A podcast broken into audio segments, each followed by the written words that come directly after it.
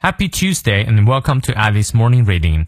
每天一句话，英语不再怕。欢迎新老朋友们来到二月十六日周二的爱丽晨读。今天这句话来自于 Brian Tracy 布莱恩·翠西，他是位美国着名的作家、讲师，其教授的领域呢包括了营销管理、领导、商业策略等。他说：“There are no limitations to what you can do, have, or be, except the limitations you place on yourself by your own thinking.” 你可以做、拥有或成为什么，其实没有限制，除了你自己想象的限制。你看，你发现对了吗？我们来逐词看一下。There are no limitations. Limitations 是限制的意思。对于什么的限制，我们用 to to what you can do。对于你做的事情的限制，have what you can have 你用的事情限制，or be 或者成为你想成为什么样的人，这些都没有限制，except 除了 the limitations 这个限制。什么限制呢？后面定语从句修饰限制了。You place on yourself 你呢施加在你自己身上的 place 在这里有施加啊给的意思，做动词。By your own thinking 啊，通过你自己的思考施加在你自己身上的限制之外呢，任何东西都限制不了你。这是一个很鸡汤的话，我不是百分之百同意。很多时候你的出身呀，你的家庭确实会限制你。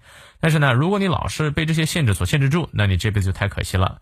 有些时候我们还是要充分的发挥自己的主观能动性。我想说啊，大部分人的努力程度之低，还完全没有到拼家庭或者拼天赋的时候。我们先自己努力起来，一点点把其他的限制都消灭掉，好吗？让我们来看一下其中的发音知识点。t 声音咬舌，哎，所以 there 咬舌。There are no limitations，注意它的音节，重音在后。Limitations to what you can do, have or be，这三个都要重读。Except，注意它的重音。The limitations you place a 双音念到位 on yourself by your own thinking，thinking 咬舌。好，从头到尾我们来过两遍。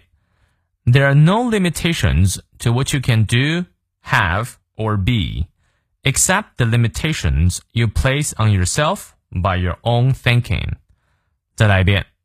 There are no limitations to what you can do, have, or be, except the limitations you place on yourself by your own thinking. 希望这段话对你有所启发。有任何问题，咱们六点半到七点半的晨读直播不见不散。See you later.